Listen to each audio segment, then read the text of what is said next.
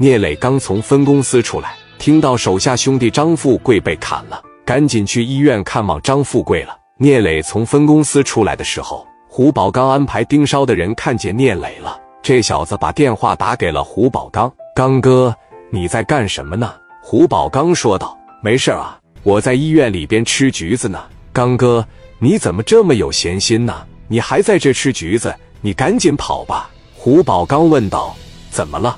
发生了什么事了？”聂磊从里边出来，让几台车给接走了。胡宝刚问道：“这是什么意思啊？”我瞅着聂磊一出来，接了个电话，表情就不太对，是不是知道他兄弟张富贵被他砍了呀？你赶紧跑吧！郑立明肯定是让聂磊拿下了。胡宝刚说道：“不能吧？郑立明能这么对我吗？要不你赶紧打个电话问问是怎么回事？不可能是回家拿行李去了吧？”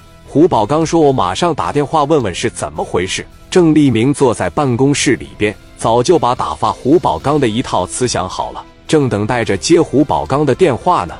喂，宝刚啊！胡宝刚质问道：“郑立明，你什么意思啊？我平常可没少给你打点吧？你这什么意思啊？胳膊肘往外拐啊？你是不是把聂磊放了？”郑立明一听，马上语气也变得毫不客气了：“宝刚啊，你跟谁说话呢？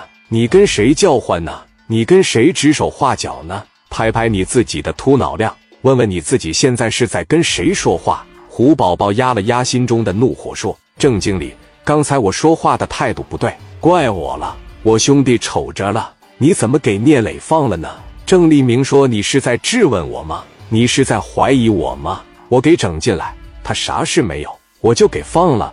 怎么了？”胡宝刚气急败坏地说：“他把我打了，从我的家里边抢了几十万，你怎么还能向着他呢？他给你拿了多少钱呢？这样吧，聂磊给多少？”我双倍给你奉上，你给他抓起来行不行？这小子不能在外面，他要是在外面，我在四方区就待不下去了。胡宝刚的这句话一说出来，郑立明反而坚信自己的想法，说：“你瞅瞅你们几个，还是四方区混了十来年的大哥呢，一个小孩放出来，把你们几个都吓破胆了。”这句话直接都能把胡宝刚噎死了。郑立明接着说道：“这个世界是属于强者的。”我念旧情，念在我俩之前关系还不错，你马上为你这种言语道歉，我可以既往不咎。你要是再跟我俩唧唧歪歪，在电话里边和我口无遮拦，我把你抓进来，我送你上大学去，听着了吗？而且我还明着把话告诉你，你爱哪告你哪告去，